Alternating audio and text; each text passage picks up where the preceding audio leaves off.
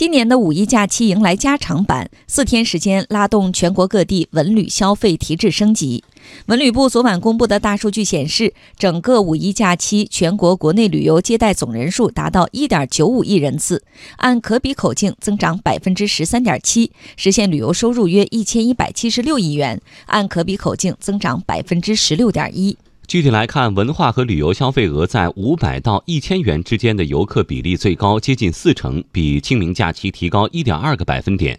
游客平均外出停留时间为二点二五天，比清明假期增长百分之九点五。在出行人群上，来自飞猪的数据显示，华东地区的人们最爱旅行，九五后是旅行的主力军，占比百分之三十七；零零后则是旅行的新力量，增速超过百分之五百。与往年不一样的是，在这个五一假期，高端休闲游越来越成为主流。我们跟随央广记者张明浩到全国各地去看一看。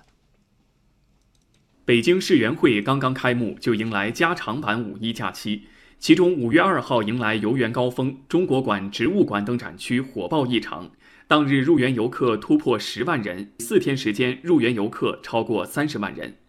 千里之外的珠三角地区，随着港珠澳大桥正式开通，以及刚刚获国务院批复的横琴国际休闲旅游岛启动建设，粤港澳大湾区一城多站的全新旅游模式受到热捧。五一假期次日，拱北口岸单日客流达四十八点一三万人次，刷新全国口岸单日客流记录。横琴旅游业从业者曾俊说：“以这个横琴作为一个中转站，然后结合港珠澳大桥这样的交通枢纽、高铁的发展，然后把整个珠港澳联游的这个概念，呃，这个带动起来。而且呢，香港跟澳门其实现在也在每年都会接待体量很大的国际宾客。那我们的体验本身是很国际化的。”长三角及周边地区旅游资源丰富，这个五一长假，上海迪士尼乐园、南京秦淮河、苏州周庄、杭州西湖、桐乡乌镇、安徽黄山等热门景点人流如潮。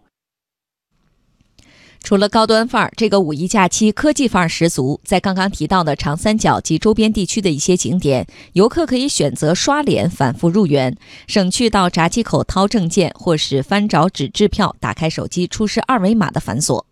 另外，飞猪的数据还显示，五一期间平均每天有超过二十万人在境内外游玩时选择信用住酒店。借助手机上的信用分，游客在住酒店的时候就可以享受到免押金、免排队、免查房的便捷服务。